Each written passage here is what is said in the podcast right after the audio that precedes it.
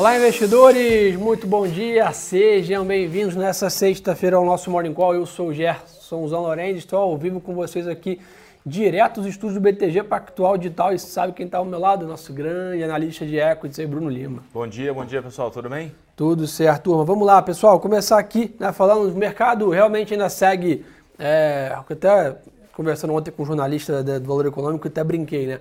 Parece que a vol no Brasil só funciona para baixo. Né? A gente viu ontem o mercado é, com forte apetite a risco lá fora, subindo, né? S&P, Nasdaq, DAX, FTSE, Europa, todos os mercados de equity subindo e o Brasil olhando pela janela ali, amargurando o mercado de lado. Né? Ainda, né, Brunão? Em cima de todos é, esses ruídos e incertezas do cenário fiscal aqui e político que deixa o mercado é, conturbado. Apesar de, cada vez mais, está né, tá se falando bolsa barata, bolsa barata, né?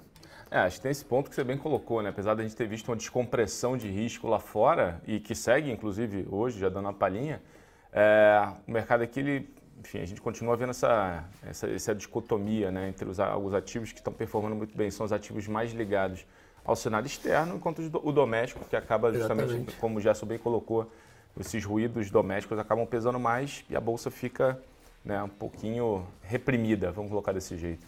Boa, eu quis falar um pouquinho aqui do cenário de ontem, só porque realmente né, muitos investidores ficaram com essas dúvidas. Né, a gente conversando com os clientes ali na mesa, era muito esse questionamento. Não é possível, né, a gente até falou no Morning Call que ontem o mercado forte apetite a risco e tal, e o Brasil que realmente não andou. Né, então a gente até via a bolsa às vezes subindo ali meio por cento, mas subia dólar, subia juros também. Né, ou seja, o pessoal comprando bolsa, mas com pouco apetite a risco. Então, mas vamos ao que interessa falar de hoje. Né? Sexta-feira chegou o dia do payroll, né? estamos falando desse mercado desde né, desse dia, desde segunda-feira. Segunda é um dado importante, se não for para falar um dos dados mais importantes aí da agenda econômica dos Estados Unidos, dado sai agora pela manhã, nove e meia da manhã, o mercado sabe aí a quantidade, o número de criação de vagas de trabalho nos Estados Unidos. A estimativa aí são de 500 mil novas vagas. Então tem esse número em mente aí para ficar de olho nesses indicadores. Para quem opera dólar, para quem opera índice aí, no day trade, 9 h da manhã, uma hora para ficar completamente de olho, né, Bruno? É, a gente estava até, tava até aqui mais cedo com, com o pessoal de macro, né? Fica, o mercado ainda está um pouco dividido. São 500 mil vagas, conforme o Gerson bem comentou. Importante olhar, pessoal, também, além do próprio número de criação de vagas, tem um indicador ali que é o é, a receita por hora trabalhada, né? Boa. É, que é a renda por hora trabalhada, que é basicamente uma proxy da pressão de inflação vindo de salário. Então a combinação desses dois fatores é o que realmente vai dar esse tom, como para o câmbio, como o Gerson me comentou, para a Bolsa também. Lembrando que o 10 já está lá quase 1,60. 1,59, né? exatamente. 1,59, há pouco Só... tempo chegou a bater 1,15. Exatamente. É, então ficar de olho nisso. E aí, pessoal, basicamente toda essa, essa importância desse indicador tira um pouco de apetite do mercado. Né? Os investidores não gostam de tomar grandes posições né, antes desse indicador, então o mercado hoje praticamente de lado. Tá? S&P sobe 0,1, Londres 0,1 de queda, ou seja, o mercado não se mexe nessa manhã de segunda-feira, é um volume bem baixo aqui nos trades internacionais, realmente esperando esse grande indicador que acontece é, 9h30 da manhã. O mercado está com um incentivo positivo que, né, ontem à noite, o Senado americano aprovou o aumento do limite de endividamento americano. Pessoal, fazendo uma analogia aqui, é basicamente como elevar o nosso teto dos gastos aqui. É até um ponto importante, né? Às vezes a gente pensa que só no Brasil que tem essa questão de paralisação né, da máquina pública, pressão, gastos, etc. E não é verdade, tá? E um exemplo, os Estados Unidos ontem, vamos dizer assim, elevou o seu teto dos gastos, aí deixou a, a, o próprio país se endividar mais, né, para não ter uma paralisação, um shutdown aí da máquina pública. Então isso também traz um pouco de sentimento positivo para a economia, é, para o mercado, quer dizer, mas sem dúvida não se mexe aí antes desse indicador. Como o Brunão aí já falou super bem, o 10 anos aí, a Treasury de 10 anos já, um, um, praticamente 1,60 aí né, de alta, também 1,59 de taxa, né, subindo aí 1,5 bips. Ou seja, o pessoal está tomando juros nos Estados Unidos, talvez aí venha um payroll acima né, das expectativas, e aí basicamente a percepção que está superaquecendo a economia americana, o pessoal toma juros. Então é bom ficar de olho nisso, é, nesse indicador aí. Manda, Bruno. Não, lembrando só a questão do que a gente sempre conversa aqui do impacto em mercados emergentes, né? Muito. Então, assim, a discussão é. O mercado já vem né, até o ADP que saiu na quarta-feira já veio, né, o ADP é, o, é, é, a abertura de vagas só do mundo privado, o payroll ele pega a economia inteira, o ADP veio mais forte que o esperado, mas de ficar de olho justamente né, nessa diferença entre o que é o esperado e o, o realizado, em termos Perfeito. de crescimento de vaga, e essa questão de pressão de salário, o efeito no, no 10 anos, e lembrando, mercado emergente, pessoal, 10 anos é o título, né, é a proxy de taxa livre de risco global, né, então quando você discute muito é para onde você vai alocar os seus investimentos, lembra que tem uma, um caminhão de dinheiro é né, é, lá fora ainda para... Quanto que impacta, né? Uma mudança de 3, 4 bips nessa taxa faz uma mudança gigantesca, né? Desse 1,15 que a gente saiu para 1,60, muita coisa foi reprecificada com essa mudança da taxa. Né? Exatamente. Né? Turma, também atualizando o mercado asiático, aí na China saiu ontem à noite PMI, né, caixinha de setembro, ficando em 53 pontos versus a expectativa de 46 em, é, em agosto, né? ou seja, positivo esse PMI, até a gente está vendo o mercado na Ásia um pouco mais forte aí do que os demais ativos. Na Alemanha, exportações caíram 1,2 em agosto versus julho, as importações subiram 3,5. Então, a economia europeia também cheque, né? e sem dúvida a Alemanha é a grande locomotiva aí do, da zona do euro. Né? É, só pegou esse gancho do gesto importante da economia chinesa, né? Só lembrando, tava, era feriado. Voltamos né? agora. Voltou e voltou com tudo, né? Porque o, o caixinho veio forte, as commodities estão tão, tão, tão indo bem lá fora, né? O pessoal até perguntou aqui, já acabou o feriado na China? Feriado interminável. A China tem essa característica de ter longos feriados, mas já acabou, na teoria o mercado voltou hoje, né? Está aí full time funcionando o mercado na China. Indo para o mundo de commodities, petróleo volta a subir em turma, 1% de alta commodities, 79 dólares aí WTI, né? com todo esse mundo de commodities voltando, o preço do gás também voltando a subir, né, com essa questão de um, um dia de trégua aí da, da sinalização russa, do aumento de oferta, mas hoje já volta esse apetite maior para o commodity, então sobe gás, sobe petróleo e metais se valorizam também. Então cobre, níquel e também minério de ferro exibindo ganho em Singapura e na China com a volta do feriado aí que voltou a liquidez. Então agora a expectativa né, que volta as siderúrgicas na China, volta a demanda por compra de minério. Né? É, teve um período. É, tá, tá, tá, começando um período, a princípio, de reestocagem. É, e tem um ponto importante nessa questão do que, o, que o Jess falou agora sobre, sobre minério de ferro. Até pegando. A gente teve um, teve um evento do, de e o conference do banco. A Vale fez um web session lá. A administração até comentou que nesse nível de preço do minério de ferro que estava há pouco tempo, 90, 100, é, você começa a expulsar né, alguns é, produtores de alto custo. Então você está é começando isso. a ter um ajuste também de oferta, tem alguns, algumas empresas tirando né, a oferta de minério do mercado, produção, então o mercado pode estar se equilibrando um pouquinho até mais rápido. A Vale, por exemplo, enxerga um mercado equilibrado para 2022. Show de bola. Então isso deve, deveria, né? Acho que tá, tá para não queimar a língua de novo, né? Essa alta das commodities deveria ajudar o Brasil aqui hoje na performance das empresas. A Vale já foi destaque ontem, né? Sem dúvida. Não só a Vale, né? A siderurgia em geral e mineração carregou o índice, né? A gente via a bolsa subir no meio, mas se tirasse Vale, Gerdau e os Minas, a bolsa estava em queda. É né? Então, basicamente, hoje deveria ter mais um dia de suporte. Né? A Petrobras deveria ir bem também com essa alta dos combustíveis. Até tem um ponto importante, que a gente estava até comentando ontem também numa reunião aqui, turma, compartilhar com vocês, essa percepção, né? Naturalmente, commodities mais altas a gente deveria, pela regra básica, comemorar aqui que seria bom para o Brasil. Só que essas commodities mais altas estão trazendo temor de inflação global. inflação global, na teoria, alta de juros nos Estados Unidos, consequentemente, saída de caixa emergente. Então, aquela história né, é bom, mas não muito. Né? Então, acho que assim, uma alta é, é, é, é boa, mas pensar em petróleo a 100 dólares, minério de ferro voltar a 200, temos um, um, um problema de inflação global muito maior e só a Petra e a Vale não vão segurar o mercado, né, Bruno? É, aí de novo a gente volta àquela tecla que a gente bateu aqui já algumas vezes.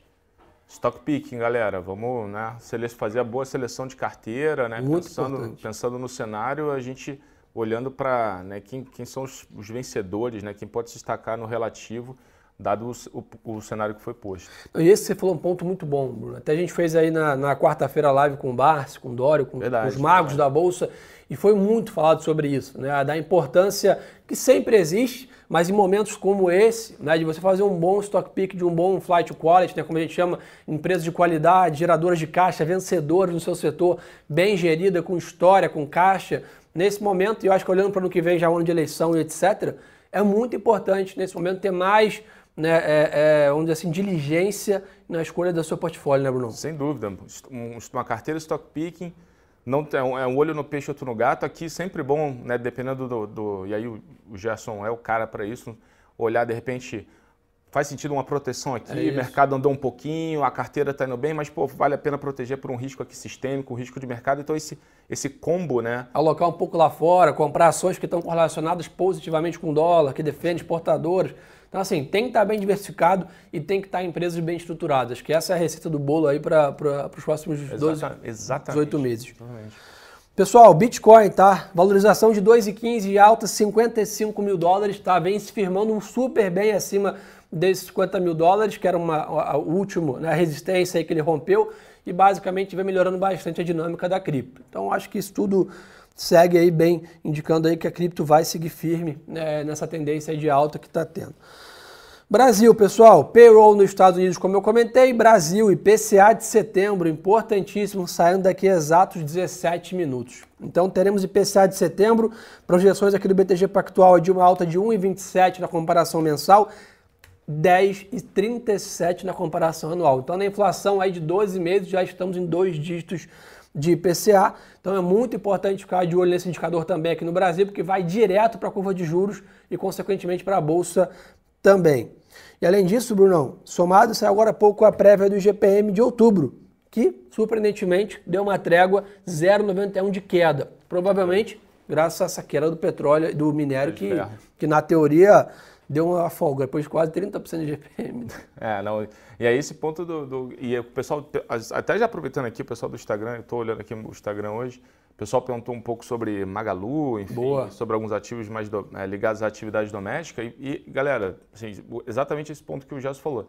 A curva de juros, principalmente ativos que têm né, é, é uma duração, de, um duration, né, um prazo mais alongado de geração de fluxo de caixa, eles acabam sendo mais impactados justamente por esses juros mais altos. Construção civil também é uma delas. Construção civil. Fora que a própria discussão de é, essa dificuldade, talvez, né, da, do mercado conseguir enxergar onde esses juros de fato vão ser ancorados, né, nível, né, o juro terminal, acaba também, obviamente, pensando no empresário, reduzindo o apetite. Então, essa falta de confiança por um lado, você tem os juros do outro, você acaba tirando né, o ímpeto dessas ações mais ligadas à atividade doméstica de conseguirem performar, apesar da gente enxergar um micro e valuation ainda, é, valuations ainda bem, é, bem atrativos e saudáveis. Boa, show de bola. Então acho que a ideia né, é ficar bem atento, 9 horas da manhã IPCA aqui no Brasil, 9 e meia payroll nos Estados Unidos. Dois momentos importantíssimos para o trade de curto prazo e para quem opera no day trade. E sem dúvida isso vai definir a dinâmica do mercado hoje. São esses dois grandes indicadores aqui e lá fora. Notícia aí, né? Ontem o presidente Jair Bolsonaro se reuniu com o presidente da Petrobras para falar sobre combustíveis, né? E disse aí que realmente reconhece, né, que, o, que, que todo mundo quer que o preço dos combustíveis diminua, é unânime essa opinião, mas que também né, os combustíveis encareceram no mundo todo, que é uma tendência global. Eu acho que isso está bem precificado atualmente na Petro, pelo menos o que indica assim, que não teremos alguma situação ainda de, de, de grande né, interferência, interferência ali na companhia. A Petrobras vem recuperando um pouco do atraso aí, né, Bruno? É, o ponto que a gente sempre bate. Na né? Petro é um ativo de fato descontado, barato. Qualquer métrica que você olhe, geração de caixa sobre o valor de mercado, múltipla Comparação EBITDA, com os pares. Comparação com os pares. Mas, de fato, o mercado sempre acaba né, tendo esse pouco de ceticismo, dado esses ruídos que volta e meia né, aparecem em relação à política de preço e o fato do, da questão dos desinvestimentos da Petro é, não terem transcorrido, olhando as refinarias, que eram desinvestimentos bem relevantes, eles não terem transcorrido da forma esperada, né? que seria importante para desalavancar, acelerar ainda, mais ainda a desalavancagem da companhia. Boa, perfeito. Temos aí também, pessoal, meio-dia, o ministro da Economia, Paulo Guedes, fala em evento em aberto também live, então pode ter alguma fala aí do ministro da Economia. Dados da pandemia, o Brasil segue em queda livre aqui, número de casos e óbitos, né, mostrando aí novamente a eficácia da vacina, segue super bem na segunda dose, né, até o Léo veio aqui na quarta, se não me engano, comentou com a gente que a primeira dose foi exatamente a previsão deles, né, de, de, de, percentual da população, mas que a segunda dose surpreendeu positivamente a nossa, a nossa área de análise aqui, de pesquisa, onde o brasileiro realmente está indo bem tomar a segunda dose, acho que é muito importante isso mesmo, com a economia né, reabrindo, alguns estados e municípios já estão liberando máscaras, etc., a gente tomar a segunda dose, que realmente, né, caso uma terceira variante, quinta onda, o que seja, a vacinação é o caminho para a economia continuar funcionando, né, Bruno? É, sem dúvida. Isso é alicerce importantíssimo para a gente seguir na toada da recuperação doméstica, somado a todas as condições né, que a gente já falou aqui de ancoragem de fiscal, né, questão do, de confiança do, do empresário, do consumidor, mas sem, obviamente, a vacina transcorrer Boa. de forma relevante, falta uma, faltaria uma perna. Né? É isso. Acho que assim, com certeza não estaremos nesse, estaremos muito pior, né? Aquela dor que eu comentei aqui no início, né? De ver a bolsa lá fora subindo dois e a gente subindo meio. Se a gente tivesse com mais um fator na mesa, que seria, né? Pandemia, e estivéssemos em lockdown, por exemplo, podem ter certeza que a bolsa estava lá abaixo de 100 mil pontos é, é, nessa questão. Vamos lá, falar um pouco de aviação civil. Saíram os dados importantes aqui em demandas por voo da Azul subiram 120% em setembro. Ou seja, voltando ao normal, né, Bruno? Voltando ao normal. A gente, fala, a gente tem comentado muito né, que tinha uma demanda muito reprimida por produtos, né? E agora essa demanda reprimida, mas também havia uma demanda reprimida por serviço, por turismo, Exatamente. viagem, enfim. E agora a gente começa a ver, justamente pegando o gancho da vacinação, a gente começa a ver essa demanda reprimida do momento de pandemia acelerando para outros setores da economia, alimentação fora de casa, né, restaurante, enfim. E, obviamente, turismo é um deles. Show de bola. Pessoal, indo para o mundo corporativo, que aí o Brunão também domina tudo, Grendene firmou parceria para uma joint venture com a 3G Radar, né? a empresa vem fazendo sua expansão aqui. A Melius firmou parceria com a Capitalis para fornecer um produto de crédito. A DOT, que fez o IPO recentemente, informou prévio operacional com alto de 30% da receita por usuário, ou seja, economia voltando para todos os setores, já fomos de aviação, agora que é toda a parte de cashback. E a Brasil Agro vendeu a área da fazenda Alto Tacari por 600 milhões de reais praticamente. Posso só pegar um gancho nesse... Pô, deve. Quando você falou do... Você falou da... Agora no final, da, da agro, né? Uhum. O pessoal que perguntou, né? Não sei se, se perguntar de agro isolado de agro 3, né? Mas é, a gente até hoje mandou, vai depois mandar um relatório sobre é, uma geral do setor agro e é, onde a gente enxerga grandes oportunidades de investimento dentro das ações listadas. Né? Na nossa opinião, de forma geral, a gente tem visto boa performance do mundo físico de commodities, né? soja, algodão, uh, milho menos, mas principalmente soja, uh, soja algodão uh, e açúcar também. E as empresas, né? quando a gente olha o valuation das empresas listadas que estão expostas a esses mercados, nos parecem bem atrativos. Então fica aí depois, quem quiser dar uma olhada lá no relatório que a gente vai subir. Mas agro, por exemplo, uma taxa interna de retorno de 20% nessa venda. É, então, assim, tá, tá, realmente está bem, tá bem quente o setor. Pessoal, falando um pouco do mercado de capitais com vocês, né? Eu comentei com vocês ontem que era a precificação do IPO da subsidiária da Ambipar, mas acabou sendo né, interrompido. O mercado realmente, condições estão muito difíceis. A empresa preferiu nesse momento não lançar o IPO da Environmental ESG, né, que é um dos braços da Ambipar. Mas hoje né, temos aí a precificação provavelmente aí da Comerc, participações ah. né, de parte de, comercialização de energia. Então esse aí é, talvez tenha um, um, Vamos ver se sai esse IPO e basicamente um IPOzinho por semana segue a média, né, Bruno? Segue a média, segue a média. Ver o que pessoal está querendo saber mais aqui. Bora. Deixa só pegar, posso só aproveitar aqui e dar um kickoff? Que o, o Vinícius, inclusive, que é, enfim, é, daqui da da nossa rede aqui de, escritório, ele perguntou se, até uma patente dividida, ele perguntou, ó, a bolsa, o 10 anos chegou a bater 1,80, a bolsa estava 110 em março. Agora a bolsa está 110 e 10 anos está 1,5. Boa. Será que o mercado não precificou, já volta para 1,80? Quer que cofre depois a gente... Manda aí, acho que, é, acho que são razões diferentes, né, eu imagino. Eu entendo que lá em março, né, o 10 anos bateu 1,80 com a percepção que os Estados Unidos, talvez, ou o mundo tinha errado a mão na quantidade de estímulos, isso iria gerar uma grande hiperinflação. Né? Isso foi o grande receio ali que gerou no, no mercado. Tinha um pacote de infraestrutura sendo discutido de 10 né, é, é, trilhões de dólares, então tinha muita coisa na mesa ali é, nessa questão. Acho que naturalmente hoje a, a, situação é um pouco diferente. Né? Basicamente uma sensação que realmente a inflação existe, não é uma hiperinflação, mas que precisa ser dada alguma atenção e sem que, contar que entrou a questão energética no meio do caminho. E o Fed, naturalmente, precisa em algum momento começar a reduzir seu balanço, porque senão você começa realmente aí a ter risco de uma bolha ou coisas parecidas. Né? É verdade. E lembrando que nessa época a China estava a todo vapor. 200 né? dólares é. de minério, era. Outro, outro mundo, né? Vamos lá, o que mais todo mundo está querendo saber aqui? É... Brunão, fala do upside que a nossa bolsa tem dolarizada.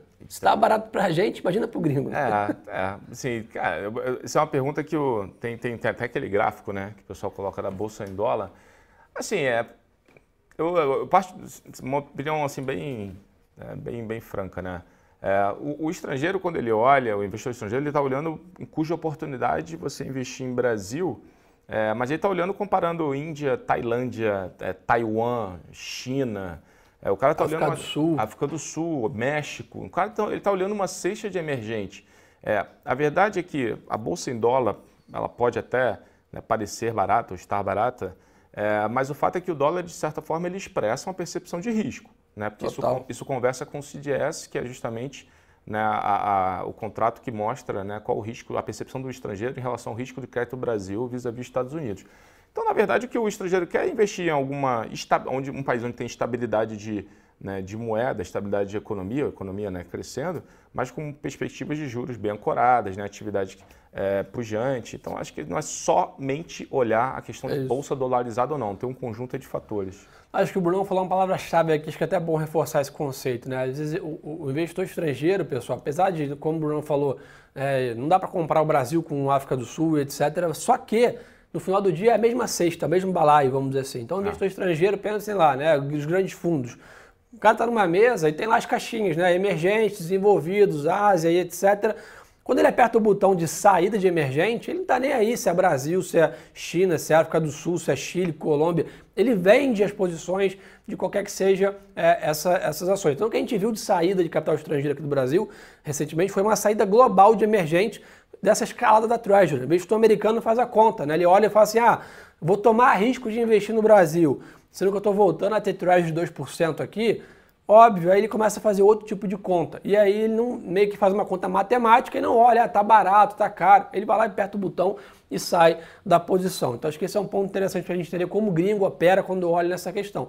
Mas é óbvio, né? Quando ele vai entrar novamente no emergente, ele vai lá e olha qual país tem mais potencial, botar um pouco mais aqui, um pouco mais ali. A gente recebe mais fluxo do que os demais países. Mas quando está numa de aversão a risco, ele fecha o olho e tira capital é, do que não está em dólar, vamos dizer assim. Isso aí. E é um ponto importante também, porque não adianta a gente imaginar que a bolsa está barata se o, realmente o que deixou barato foi uma escalada do dólar. Porque aí basicamente foi o que o Bruno falou. Se o dólar escalou, se o dólar foi para seis reais, não é que a bolsa ficou mais barata, não é isso que vai fazer o investidor estrangeiro entrar. Naturalmente foi para seis reais, que piorou a percepção de risco no Brasil. Né? Então, acho que a bolsa pode ficar barata porque aumentou os fundamentos de lucro, aí o preço lucro ficou atrativo. Aí é um sinal positivo. Exatamente. Mas só porque aumentou o denominador da divisão da conta aí, na né, bolsa dividido pelo dólar, esse denominador só aumentando só por si só, é um sinal até ruim, né? É, exatamente, perfeito. Não dá para olhar um negócio isolado, né? Como a gente falou, tem um conjunto de fatores.